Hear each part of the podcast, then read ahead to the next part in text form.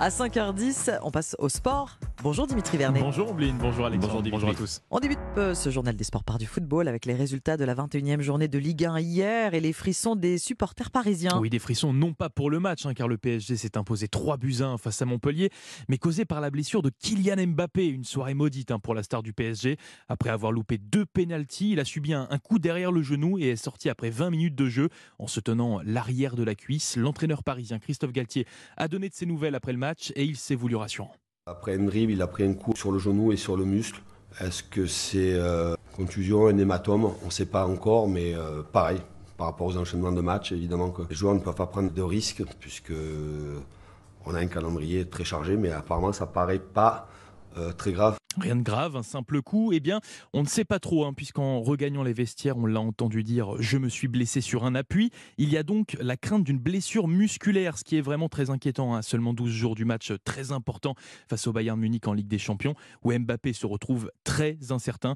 Il va passer des examens complémentaires en début de matinée. Sur les autres pelouses, on peut dire que c'était une soirée très animée pour les équipes du haut du tableau. Oui, et le PSG a un nouveau dauphin, l'Olympique de Marseille. car Lens s'est incliné 1-0 face à Nice, hein, qui a profité au Phocéens, vainqueur 2-0 du match face au Nantais, notamment grâce à un sublime but hein, de leur nouvelle recrue Azedine Ounahi. Marseille se retrouve, se retrouve donc deuxième du championnat et se met à rêver de titre, comme a pu le constater euh, le journaliste européen Loïc Folio après le match, lorsqu'il a interrogé le milieu marseillais Valentin Rongier.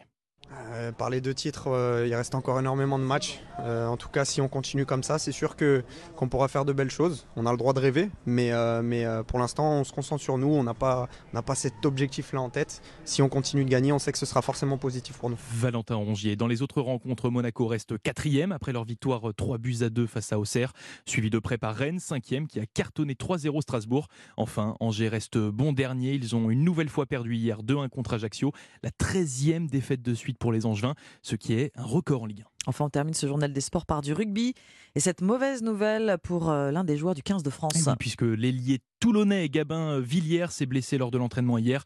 Il se retrouve indisponible hein, pour le premier match du tournoi des Six Nations où l'équipe de France affrontera l'Italie dimanche. Un match où nos tricolores sont annoncés comme grands favoris, un statut qui ne plaît pas vraiment au troisième ligne Anthony Gelonche qui voit ce match comme un potentiel piège. Ça peut être un, piège euh, parce que tout le monde nous dit favori, mais, il faut faut pas rabaisser cette équipe d'Italie qui, vraiment sont en, en confiance en ce, en ce moment, comme j'ai pu le dire. Euh, et on sait très bien ce qu'ils vont nous proposer beaucoup de combats. Et puis même derrière, maintenant, il- on, on voit qu'ils qu'ils jouent bien au ballon. hein, Et donc euh, très dangereux et, et faire attention. Anthony Gelonche, micro européen de nos confrères de Canal+.